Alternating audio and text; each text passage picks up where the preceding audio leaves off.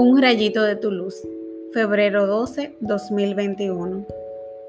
Y al momento se le abrieron los oídos, se le soltó la traba de la lengua y hablaba sin dificultad.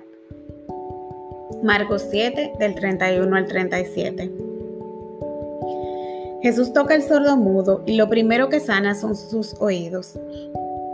Este hecho me hace pensar en la importancia de escuchar antes de hablar y de lo difícil que a veces es lograrlo.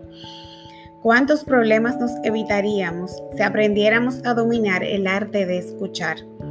El sentido del oído es tan importante que dice Pablo que es la clave para obtener el don de la fe.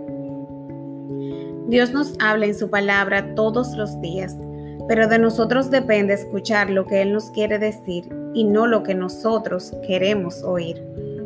La primera lectura nos cuenta cómo Eva, a pesar de la prohibición, se comió el fruto prohibido. Quizás si hubiera puesto más atención a las palabras de Dios y menos a las de la serpiente, no estaríamos en este lío, sea un cuento o no. Si afinamos el oído para escuchar al Padre, podremos hablar la verdad y resistir mejor las tentaciones que se nos presenten. Hoy Fíjate dónde están puestos tus oídos y qué palabras dices. ¿Hablas de amor, de esperanza y de fe?